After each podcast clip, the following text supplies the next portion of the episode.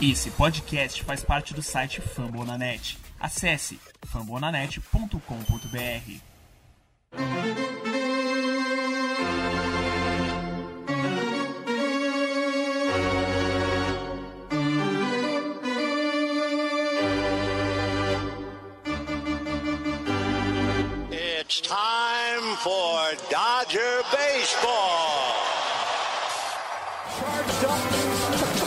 up, charged up now. Let's go Dodgers! Let's go! Another home run party. They, they just keep coming at you. Unbelievable.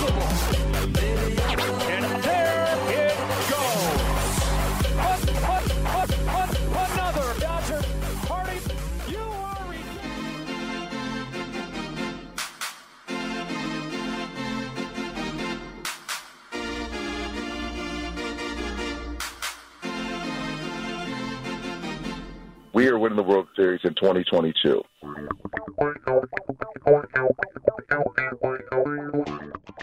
E aí, Dodgers Nation, tudo bem? É, meu amigo, não foi dia da mentira, né? Não foi um April Fools, como eles falam lá nos Estados Unidos. Sim, estamos com dois episódios no mesmo dia. Para você que não ouviu ainda o episódio 90, ele morreu cedo, né? A gente fez lá uma previsão do Dodgers com as declarações do Dave Roberts.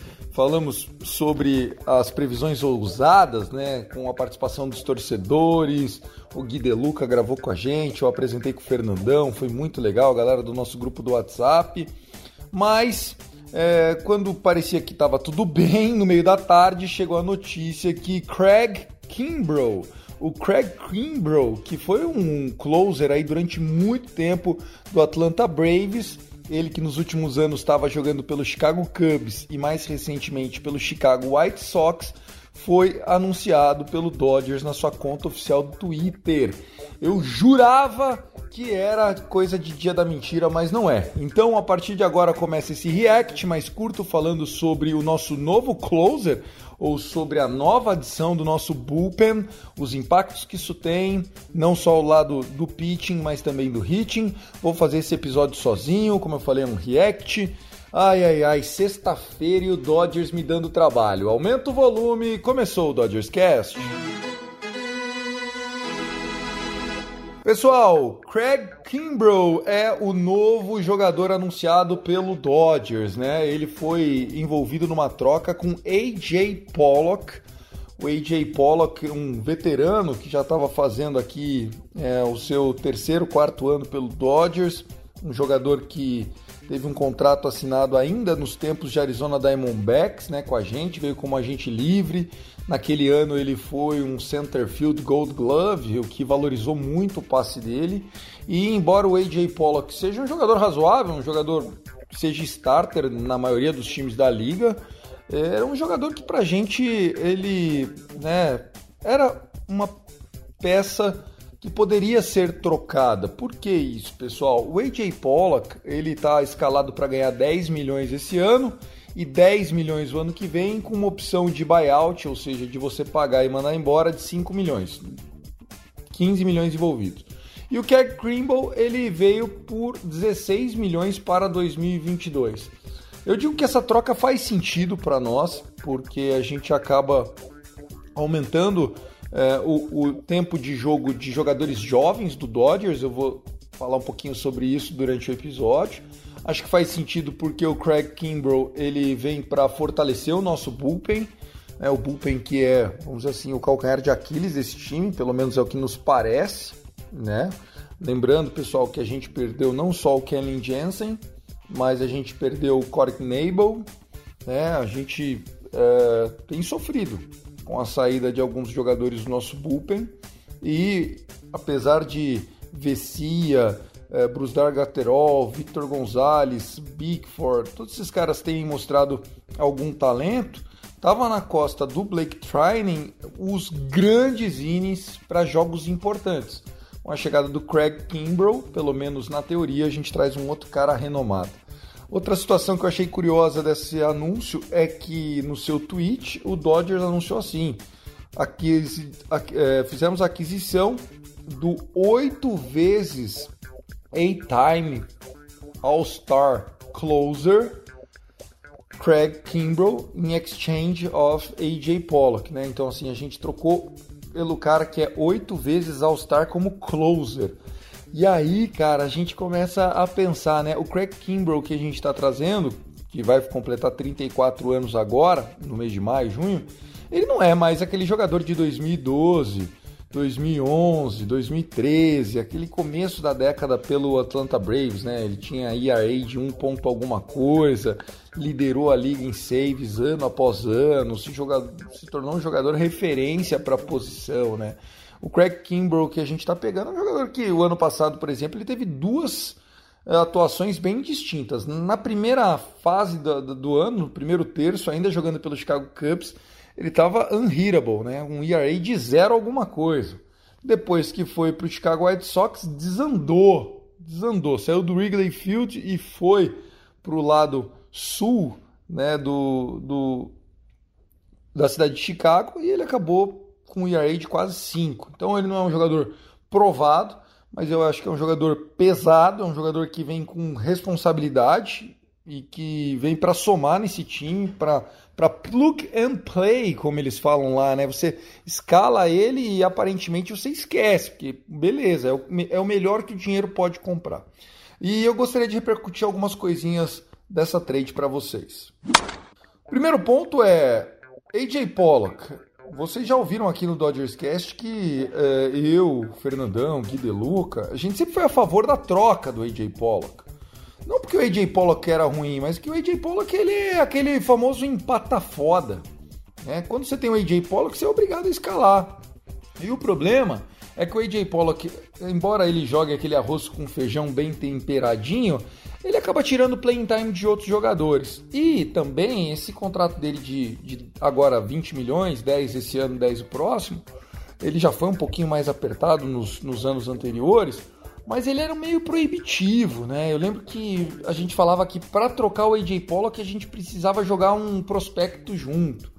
Então, é, faz sentido trocar ele pelo Craig Kimbrough. A gente consegue pegar um cara é, top 10 closer da liga, né? Embora tenha vindo de um ano ruim, mas é um cara pesado, é um cara acostumado a jogar o nono inning. Não é fácil você ter esse tipo de jogador, não é barato você ter esse tipo de jogador dando o AJ Pollock, que seria o nosso décimo jogador. Então eu acho que é muito importante a gente configurar isso. Craig Kimbrough é um cara que vem para atender uma need nossa, uma necessidade nossa, né? O bullpen precisava de mais um homem de peso. Lembrando, gente, o Dodgers vai para ganhar 100 partidas esse ano, então vai precisar muito de fechar jogos. A gente é um time que vai estar tá sempre na frente e depender só do, do Blake Trining ou da molecada, repito, que são talentosos, Graterol, Messia, Bickford, pô, são caras talentosos, caras que, que têm um volume de jogo, mas é muito arriscado, né? Era a parte mais fraca do time. Eu acredito que o Andrew Friedman pôs isso na balança. A gente está conseguindo trocar o AJ Pollock, pegar um bom retorno, um retorno melhor do que até a gente já tinha recebido é, supostamente de ofertas nos últimos anos. Eu lembro que o Fernandão até falava, ah, manda pro Pirates, tal, papapá, mas aí a gente tinha que mandar eles e prospectos só para dar um dump, né, para baixar o salário, a folha salarial. Achei que isso foi muito produtivo, administrativamente faz sentido. Outra situação que eu acho que a gente tem que destacar aqui para vocês é com relação à ascensão dos nossos jovens, né? Uh, o Spring Training tem mostrado que nós temos alguns jogadores que estão pedindo passagem, não para serem everyday players, né, para serem titulares absolutos, para jogarem sempre e tal, mas para terem mais at-bats. Né? E entre eles eu posso destacar aqui o Edwin Hills. O Edwin Hills é um canhoto, um cara que, nossa, contra arremessadores destros, ele sempre teve um track record muito absurdo, um histórico muito bom. E agora no Spring Training ele tá amassando a bolinha, tá mandando demais o Edwin Hills. Acho que a gente vai conseguir ter um braço canhoto aí forte para jogar, é, provavelmente ele entrando na terceira base em jogos e, e colocando o Justin Turner de DH, até para a gente deixar as pernas do Justin Turner mais frescas, né, as fresh legs, como eles falam lá fora.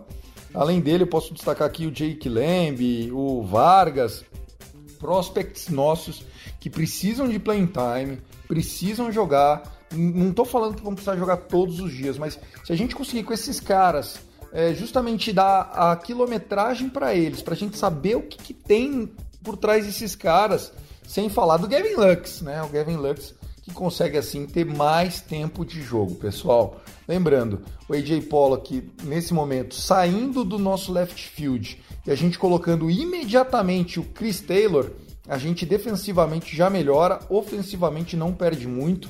E eu tô contando que o Max Muncy fique de DH com o, o nosso Gavin Lux jogando de segunda base.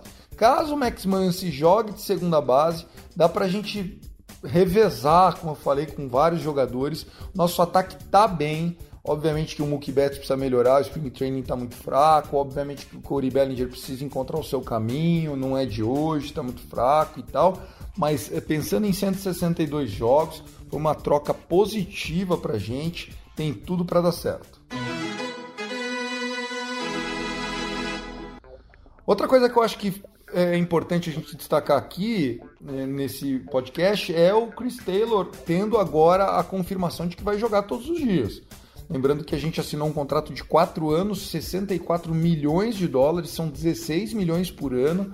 E não dá pra você ter um jogador de 16 milhões por ano e ele não jogar todo, todo, todo, todo dia. O cara ganha 16 pau, o cara tem que estar tá em campo. Então, agora com o AJ Pollock, a gente tem o destro no left field garantido. É, e claro, a flexibilidade de jogar o Chris Taylor até de shortstop se o Trey Turner precisar descansar, de segunda base, de center field, enfim o Chris Taylor começa a fazer mais sentido agora, né? Não que eu não fosse a favor da renovação do Chris Taylor, mas lembrem-se, né? É um jogador que veio muito barato, um achado, ele já se pagou aqui e agora a gente precisava devolver um pouco desse dinheiro. É, fizeram um contrato longo, né? Quatro anos, não é um contrato de curtíssimo prazo, 64 milhões, um valor ok, tá certo que é um pouco abaixo da Qualify Offer, né, que foi esse ano de 18 milhões e pouquinho, porém a gente pegou por 4 anos 64 milhões. Acho que o Chris Taylor sai valorizado disso, o Gavin Lux sai valorizado disso e o ataque não perde tanto, né? Porque o AJ Pollock, embora ele seja ofensivamente, principalmente naqueles stretches, naquelas sequências muito positivas, o AJ Pollock ele não joga todo jogo. O AJ Pollock perde no mínimo 30, 35, 50 jogos todos os anos. Todos os anos ele tem um hamstring, um, um quadril, ele tem um cotovelo inflamado que já ferrou ele por seis meses uma vez aqui no Dodgers. Enfim, no frigir dos ovos, o Andrew Friedman sabe que o AJ Pollock não se pagou, embora tenha feito uma boa temporada ano passado, e também ele não tem uma boa resposta quando a gente precisa em outubro, né? É um clássico. AJ Pollock em outubro é algo temerário, é algo que estava pesando para ele. Embora ele tenha ido razoavelmente bem no, nos playoffs do ano passado, mas também né, não foi bem em 2020, não foi bem em 2019, não foi bem em 2018. Então, AJ Pollock, obrigado pelos seus serviços, muito obrigado mesmo de verdade. Pessoal, é isso. Eu vou ficando por aqui. Um episódio curtíssimo aqui para vocês. A qualidade do áudio foi diferente. Eu gravei do meu celular sentado no sofá. São 5h36 da tarde. Agora eu vou abrir uma gelada. Eu não ia abrir uma gelada, fazer uma puta festa, porque eu não sei se o Craig Kimbrough vai jogar o que ele já jogou. Agora, se ele conseguir performar e fazer a gente não sentir saudade do Kellen Jensen, tá ótimo. E tem a última aqui, né? Se o Kellen Jensen é ex do Dodgers e a lei do ex pode ferrar a gente no final de um jogo de confronto, agora a gente pegou um ex-Braves para ferrar com eles, né? Quem acredita em Zeke e lei do ex tá um pouquinho mais feliz. Não foi dia da mentira, eu vou ficando por aqui. Segue a gente lá no arroba CastDodgers. Ouve, por favor, o episódio 90. Cara, deu um trabalhão. Conversei com a Ana Luísa falando do Rocks, com o Marcos Mentoni falando do Padres. Tem mais de 10 participações de ouvinte. E no mesmo dia já sai outro episódio. Ah, ninguém merece. Um abraço, gente. I love LA. Go Dodgers!